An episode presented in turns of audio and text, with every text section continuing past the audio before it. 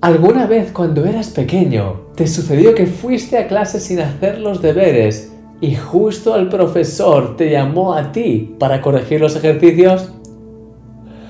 Yo de muy pequeño era muy buen estudiante y siempre solía traer los deberes hechos de casa.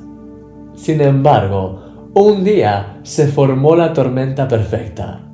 Se me olvidó hacer un ejercicio del final de la página y la profesora justo me llamó a mí, adivina para qué, para corregir ese ejercicio. Con vergüenza tuve que admitir públicamente que no lo tenía hecho. Me sentó tan mal que me puse a llorar. Tenía solo siete añitos de edad. Cuando no hacemos lo que debemos hacer, nos sienta mal. Aun si nadie más se diese cuenta, el hecho mismo de saber nosotros que hay un área en nuestra vida en la que estamos estancados o en la que no estamos bien, sin duda nos afecta. Sin embargo, cuando cumplimos con nuestras responsabilidades dando lo mejor de nosotros, ahí hay tanta bendición. La Biblia dice en el libro de Proverbios, el que recoge en el verano es hombre entendido, el que duerme en el tiempo de siega es hijo que avergüenza. Querido amigo, hoy es el día de hacer lo correcto.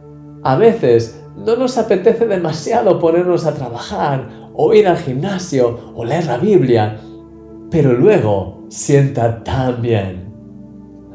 Como te decía ayer, quiero invitarte a pasar a la acción. Sí, es la mejor forma de ser libre de la presión y de toda esa vergüenza. Ponte en movimiento. Vamos a orar. Señor, ayúdame para siempre estar atento a todas las cosas que me dices de hacer, Señor, y ayúdame para hacerlas sabiendo que son en el fondo una bendición para mí. No quiero volver a sentir la vergüenza de no haber hecho lo que tenía que hacer. Ayúdame a vencer toda procrastinación, toda confusión y ayúdame a ver todo con tus ojos, Señor.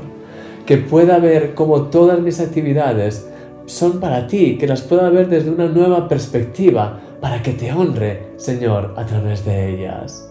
En el nombre de Jesús. Amén.